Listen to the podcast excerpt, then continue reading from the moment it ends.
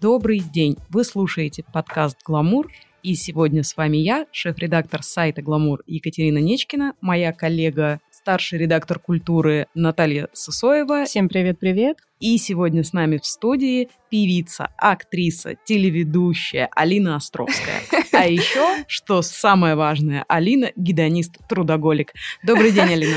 Добрый день всем. Очень рада с вами сегодня оказаться за одним столом. Да, мы собрались здесь, чтобы немножко поговорить о гендерных стереотипах, теме для гламур очень важной, близкой, всегда резонирующей. И, насколько мы знаем, эта же тема в целом отзывается и у Алины. Да, совершенно верно. Я очень рада, что мир сейчас как-то очень сильно э, меняется, и мы из дуализма переходим в то, что на самом деле очень много выбора, цвета, вообще информация делает свое, и люди выходят из этого панциря, который был на нас раньше, только черное или только белое. И это, безусловно, радует меня, да. Давайте, может быть, начнем немножко с детства, с того, с какими гендерными стереотипами сталкивались вот лично вы в детстве. Часто ли, вам приходилось слышать о том, какой должна быть девочка, какими качествами она должна обладать, что она должна делать? Конечно, да. Как и многие другие девочки, я с этим сталкивалась.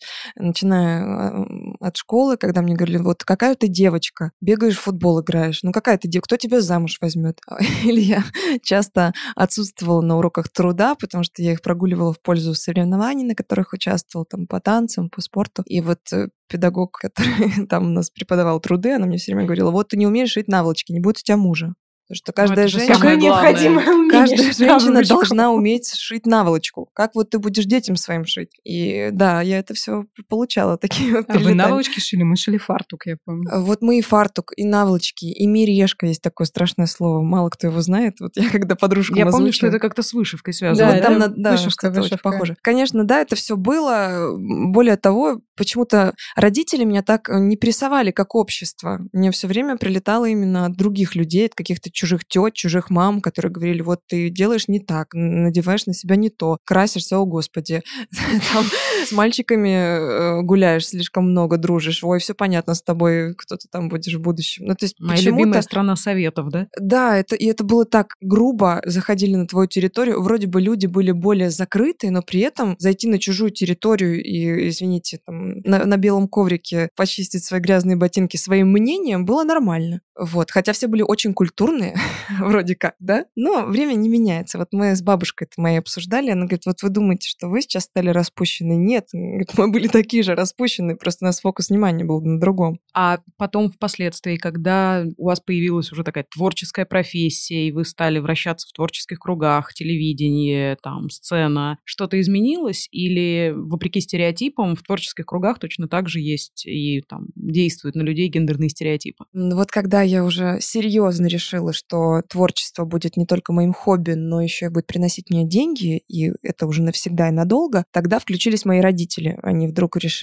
решили спросить, а когда будет нормальная профессия? Ну, неудивительно, в принципе, что они в этот момент включились, и, насколько я знаю из вашей биографии, это было довольно рано, по-моему, лет 16. Да, 16 лет я стала зарабатывать сценической деятельностью, и родители сначала такие, ну, в 20, наверное, это как-то рассосется, и будет все нормально.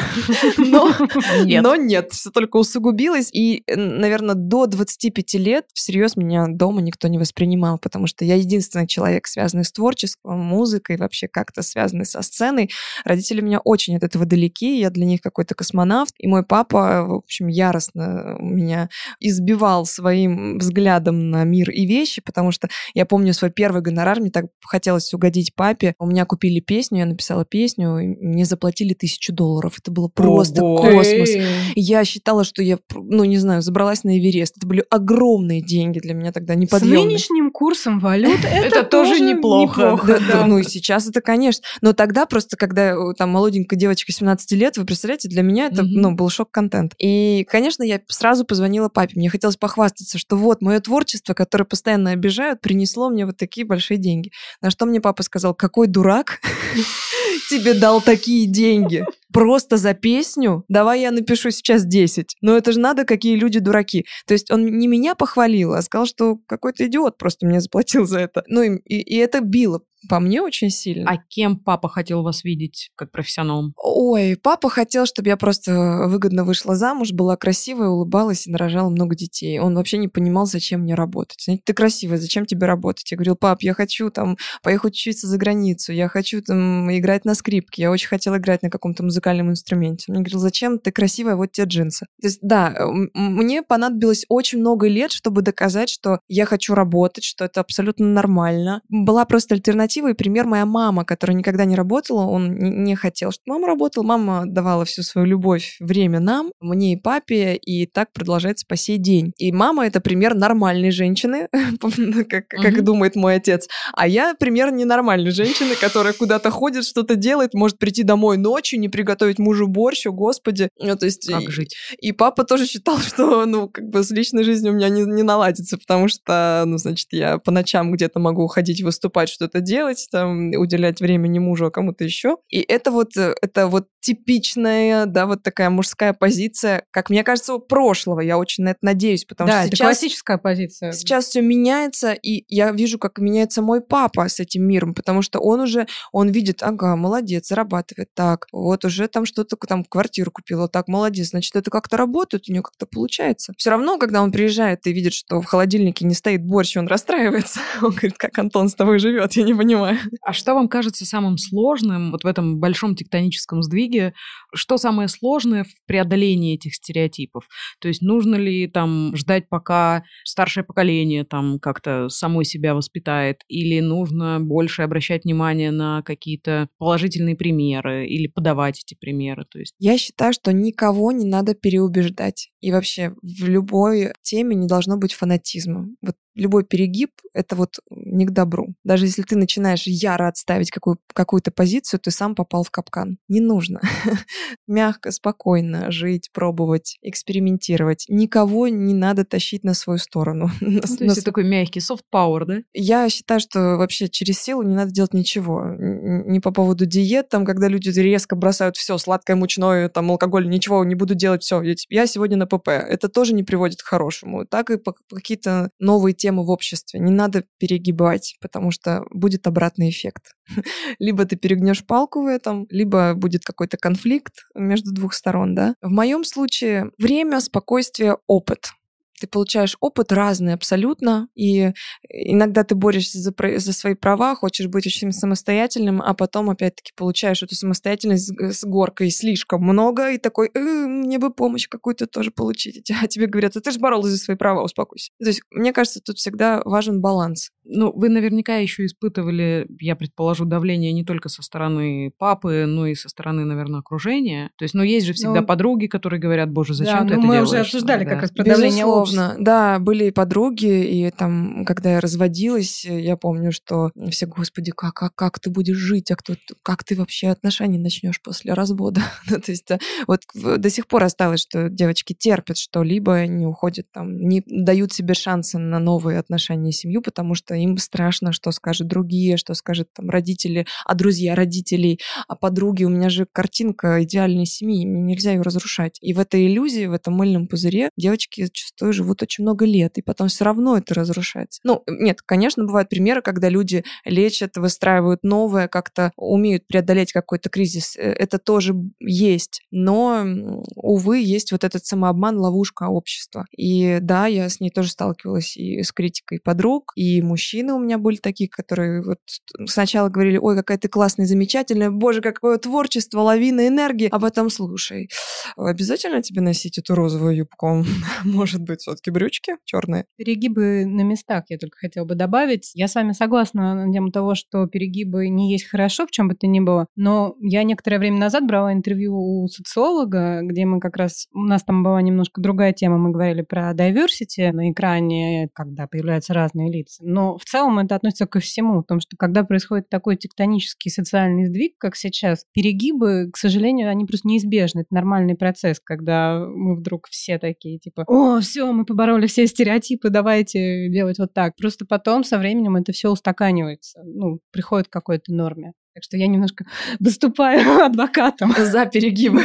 Не то, что за перегибы, просто про то, что это тоже нормальный процесс, на самом ну, деле. И, и, и кому-то нравится быть в своем мире. Ну, знаете, вот как ты приходишь с новой информацией к другому человеку, говоришь, слушай, вот как ты живешь неправильно, давай жить, как я живу. Намного интереснее, веселее, свободнее. И человек вдруг такой, господи, у меня все было хорошо до твоего прихода. Зачем мне вообще эта информация? Ну вот, знаете, иногда глупым быть лучше. Когда у тебя есть много информации, каких-то знаний, ты сразу несешь за эти знания ответственность. Ты уже знаешь, что хорошо, что плохо. И такой, назад уже нельзя, потому что ты уже в курсе всех обстоятельных дел. Поэтому иногда, ну, я очень чувствую, когда не стоит вообще на какую-то территорию заходить. Вот в разговоре с подружкой, да, я вижу вот, ну, э, это точно, it's not my cup of tea, есть такое выражение, это не моя чашка чая. Я вижу, что этот формат жизни или отношений абсолютно не мой. Вот я смотрю, как живут какие-то ребята рядом со мной. Это вообще мне не подходит. Но это не подходит мне, но я вижу, как они в этом прекрасно себя чувствуют. И моя информация или мой психолог этим людям точно не нужен. Вот они так живут. Ну, это очень правильный как бы подход, действительно пытаться понять, что есть много разных точек зрения, и люди живут по-разному. Но любопытно, что со всеми этими тектоническими сдвигами происходит трансформация таких понятных, казалось бы, явлений или понятий, да, как женственность. Ну, то есть еще недавно мы все прекрасно представляли себе, что такое женственность, да, и как... Как должна выглядеть Как должна женщина. выглядеть женственно, да. что является женственным, а что женственным не является. А теперь как бы на дворе привет, 2021 год, и каждый представляет себе это по-своему. Вот для вас, например, женственность. Я хотела просто добавить, что на эту тему как раз недавно наша коллега из отдела моды, она написала пост о том, что раньше раньше, там, 10 лет назад, она помнит, как все ходили на каблуках. Да. И она сама тоже 10 лет назад ходила на каблуках. А тут как бы никто уже практически не ходит на каблуках, и она даже в метро ходила и просто снимала, в какой обуви кто ходит, и попыталась посчитать, сколько там... Ну-ка, девочки, в чем мы сейчас? Ну, у меня сегодня небольшой есть каблук, это редкость большая. Я в кроссовках. В меньшинстве. Я сегодня в меньшинстве, да, но у меня такое настроение. Да, актуальная тема. Мы как раз с Антоном недавно вот э, принимали участие в одном проекте, который вышел на, на glamour.ru этот проект как раз-таки диктует, как бренды, которые чутко реагируют на изменения в обществе, отражают это в своей коммуникации. И я очень поддержала бренд Каролина Эррера, который выпустил два аромата. Опять, very good girl, да? Угу. и Bad Boy La Parfum. Эти ароматы как раз-таки созданы для того, чтобы разрушать стереотипы, которые очень надоели. Very Good Girl — это обычно девочка-отличница в платье в горошек. А плохой парень — это у нас кто? Конечно же, самый смелый, самый сильный. И как э, учили парней раньше, да, ты все должен. Ты должен там быть умным, быть богатым на белом коне, там, Мерседесе, открывать дверь, не знаю, там, должен, должен, терпеть не могу это слово. И, в принципе, в воспитании вот такую форму. Ты кому-то что-то должен, потому что меня тоже так учили, что я кому-то что-то должна. И до сих пор пытаюсь выкручивать это из себя. И вот эти ароматы нацелены на то, чтобы разрушать эти стереотипы, что хорошая девочка — это про то, что быть хорошей и для себя. И хорошая девочка с улыбкой может взять биту. Я сейчас Харли Квинн себе представила. Отстаивать свои права. Да, и плохой парень тоже может себе позволить что-то делать не так, как требует от него общество. О, да, это классное настроение. Я еще, причем, знаете, так это, ловя этот вайб, при этом можно спокойно носить красную помаду, да, то есть в любой момент сбитой, в кроссовках. Более и... того, вот бренд э, Каролина Эррера раскрывает здесь женственность и мужественность по-новому, да, как мы ее видим. Женственность — это может быть и в спортивном спортивном костюме и в кроссовках. Я сейчас перед вами сижу в розовом спортивном костюме и в кроссовках. Я себя чувствую очень женственной. Мужчина, у меня, допустим, вот на меня работает парень-ассистент. Он э, может себе позволить красную помаду и э, Вау, может позволить себе, себе разные Ух. костюмы на какие-то вечеринки, но при этом он очень мужественный. Он всегда мне помогает, он всегда готов прийти на помощь. Я рядом с ним чувствую себя защищенной. Мы там ездим по каким-то нашим рабочим вопросам, он всегда мне помогает там с тяжелыми сумками, открывает мне мне дверь, он очень элегантный, галантный, но при этом он может себе позволить накрасить губы. И я считаю его абсолютно мужественным. Андрей делает у нас в доме, когда что-то ломается, там надо что-то прибить, закрутить, это делает мой ассистент. О, кстати, еще девушки неплохо с этим справляются. Кстати, кстати. да, у меня есть подруга, которой никто не мог ей помочь поменять смеситель. Она сначала позвонила своему папе, который был на даче, он ей там объяснил в теории, потом она нашла схему в интернете, и ничего, нормально, сама поменяла смеситель себе. Я хочу еще вернуться да, к бренду. предлагает ко мне, извиняюсь, да, предлагает ко мне приехать поменять. Оставьте номер телефона, может выйти ко мне тоже. И хочу еще вернуться к Карлина Эррера, потому что создательница бренда, она, ну, построила всю модную империю без помощи, и это была женщина. Ну, это, кстати, она, она же иконическая пауэр Да, да, да, она уехала из родной патриархальной достаточно Венесуэлы и в Соединенные Штаты и сделала все с нуля. Мы с ней, кстати, встречались. О, она эффектная женщина. Кстати, она очень эффектная женщина. Мы с ней встречались в 2014 году в Нью-Йорке, в те времена, когда можно было еще куда-то ездить, и там на приеме мы с ней встречались. Очень эффектная женщина. Очень. времена. И мне нравится честность. Знаете, сейчас просто тоже много, много брендов улавливают, знаете, модную волну, и начинают говорить на эти темы. А она по-честному, ну вот она сама прошла этот путь и запускает бренды, которые вот действительно диктуют эту тему. И мне очень нравится, отзывается. Поэтому мы с Антоном очень поддержали Каролина Рера. И эти два аромата тоже. А как у вас вообще у самой взаимоотношения с ароматами складываются? Вы из тех людей, которые, у которых один аромат на всю жизнь, или вы любите менять что-то? О, я нюхач. Я очень люблю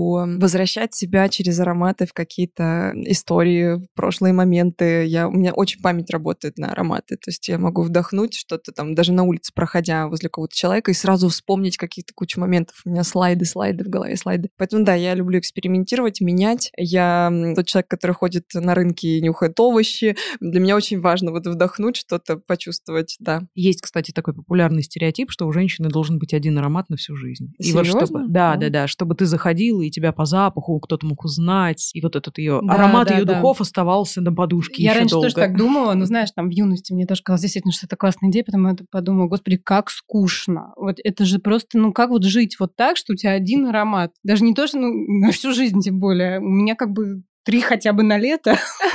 Я люблю возвращать. У меня иногда какой-то период жизни был вот с определенными духами. Я их надевала на себя, и потом вот через там, 2-3 года я их беру, и у меня столько... У меня прям какая-то волна воспоминаний. Вот мне нравится этот эффект, потому что я прям очень... У меня такие эмоциональные крючки на запахах. Да, это очень классно. А вы могли бы пользоваться мужским ароматом, например? Конечно, я это и делаю. О, клево, клево. Обожаю, мне кажется, на мне духи Антона раскрываются совсем по-другому вообще. Они пахнут иначе. Мне нравится табак, мне нравится запах кожи, мне нравится древесина. Я люблю сложные ароматы. Я люблю смешивать ароматы, хотя говорят, что нельзя так делать, но мне нравится. Мне, нравится. мне кажется, если нравится, то можно. Да, вообще, сто процентов. Я наношу аромат на кисти рук, угу. а потом, допустим, из, из другого парфюма делаю облако, захожу в него, и оно такие нотки как-то смешиваются. Очень деликатно это все звучит. Но я люблю такое делать, да. Мне, кстати, почему-то кажется, что эти парные ароматы должны друг с другом сочетаться. Я уже успела с ними тоже познакомиться, и прям должно ну, хорошо сработать. Должны, конечно. Да. По логике должно так и быть. Расскажите о своих планах на будущее. План на будущее, ну, из таких глобальных. 22 августа у нас с Антоном будет большой сольный концерт в Москве на крыше Фантомас. Приходите к нам обязательно. Много готовим подарков интересных штук будут и стихи, и песни. Мы и посмеемся, и поплачем, и потанцуем. Все будет. Также будем работать вот из ближайших планов на Алых Парусах в этом году. У нас не получалось из-за графиков, мы не состыковывались с этим праздником. Вот, наконец-то. Праздник, на который я раньше смотрела с широко открытыми глазами. Вообще, мне кажется, это такое событие не только для выпускников, а, в принципе, для всех ребят, кто может посетить этот город, Санкт-Петербург, и посмотреть на это чудо Алые Паруса. В июле мы будем работать в Ленинград-центре. Нас можно будет увидеть в спектаклях Феликса Михайлова «7». Тоже вас приглашаю, приезжайте обязательно. И по мелочи у нас много будет съемок в кино этим летом, но пока это большие секреты. Звучит интригующе. Да.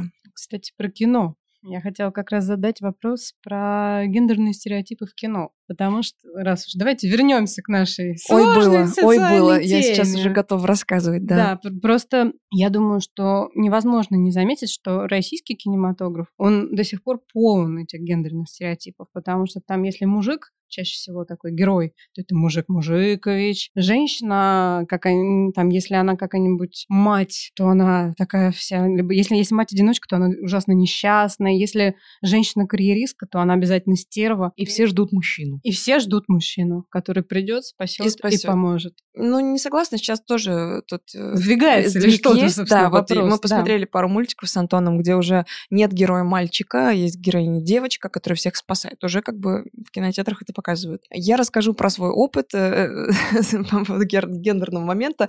Я пришла на пробы, это было недавно, не будем озвучивать режиссера и проект. Я пробовалась на девушку, которой 23 года. Я прошла первые, первые пробы, потом меня пригласили на ансамбль, все было хорошо, пока режиссер не увидел, сколько мне лет. Он такой, тебе 31? Блин, ну у нас же героине 23. Я говорю, ну пока вы не заглянули в мою анкету с возрастом, вы же не чувствовали какого-то дискомфорта в сцене. То есть я играла 23-летнюю девчулю как по персонажу, то есть делала все прекрасно. Но он снял меня с роли, да, мы должны были ну, подписываться уже на этот проект, он снял меня с роли из-за того, что у меня 301. Я все время, извините, вспоминаю как-то бывшего омбудсмена Павла Астахова, Астахова с 27-летними сморщенными женщинами. Какой кошмар. В общем, да, и такой есть эйджизм, и я была очень удивлена, что что, как это может быть передо мной это, это невероятно. молодой режиссер, и что он вообще говорит, о чем речь, ну что. Поэтому насчет э, кто чего должен, мужчина или женщина, еще есть такой момент возрастной, и я mm-hmm. его ощутила на себе, и считаю, что это абсолютно бред. Когда вот модели, да, они очень переживают из-за возраста, что в 24 уже карьера заканчивается. И как... как Звучит это, невероятно. Это даже просто... у спортсменов карьера длиннее. До, до, до 40 у спортсменов, да, ну и то там до, наверное, 35. И, но сейчас эти рамки тоже сдвигаются, и мы это видим, как спортсмены за 35 показывают потрясающий результат. И модели тоже могут выглядеть очень долго. Ого-го, сейчас же, боже мой, индустрия красоты рванула так далеко вперед. И это смешно, да, для меня это смешно. Но, в общем, резюмируя, мы живем в очень непростое время, полное трансформации, когда... В очень интересное время. Непростое и интересное, согласна. Когда меняются там понятия о женственности, мужественности, о возрасте, о том, чем должны заниматься мужчины и женщины. И там, наверное, в завершении нашей беседы я попросила бы вас пожелать что-то нашим слушательницам, которые пытаются сейчас найти свое место в мире, находятся под давлением стереотипов или хотят решиться на какие-то эксперименты. Ой, ребята, любая ошибка — это опыт со знаком плюс. Поэтому не надо бояться действовать, не стоять на месте, а пробовать, экспериментировать, удивлять самого себя. И жизнь — это прекрасный процесс, счастливый процесс, интересный процесс, и нужно воспринимать ее как большую игру с разными уровнями сложности и постоянно играть, играть в нее с азартом. Я вам этого желаю. Спасибо большое. Спасибо. Мы прощаемся с вами. Оставайтесь с нами, слушайте подкасты «Гламур» и хорошего вам дня.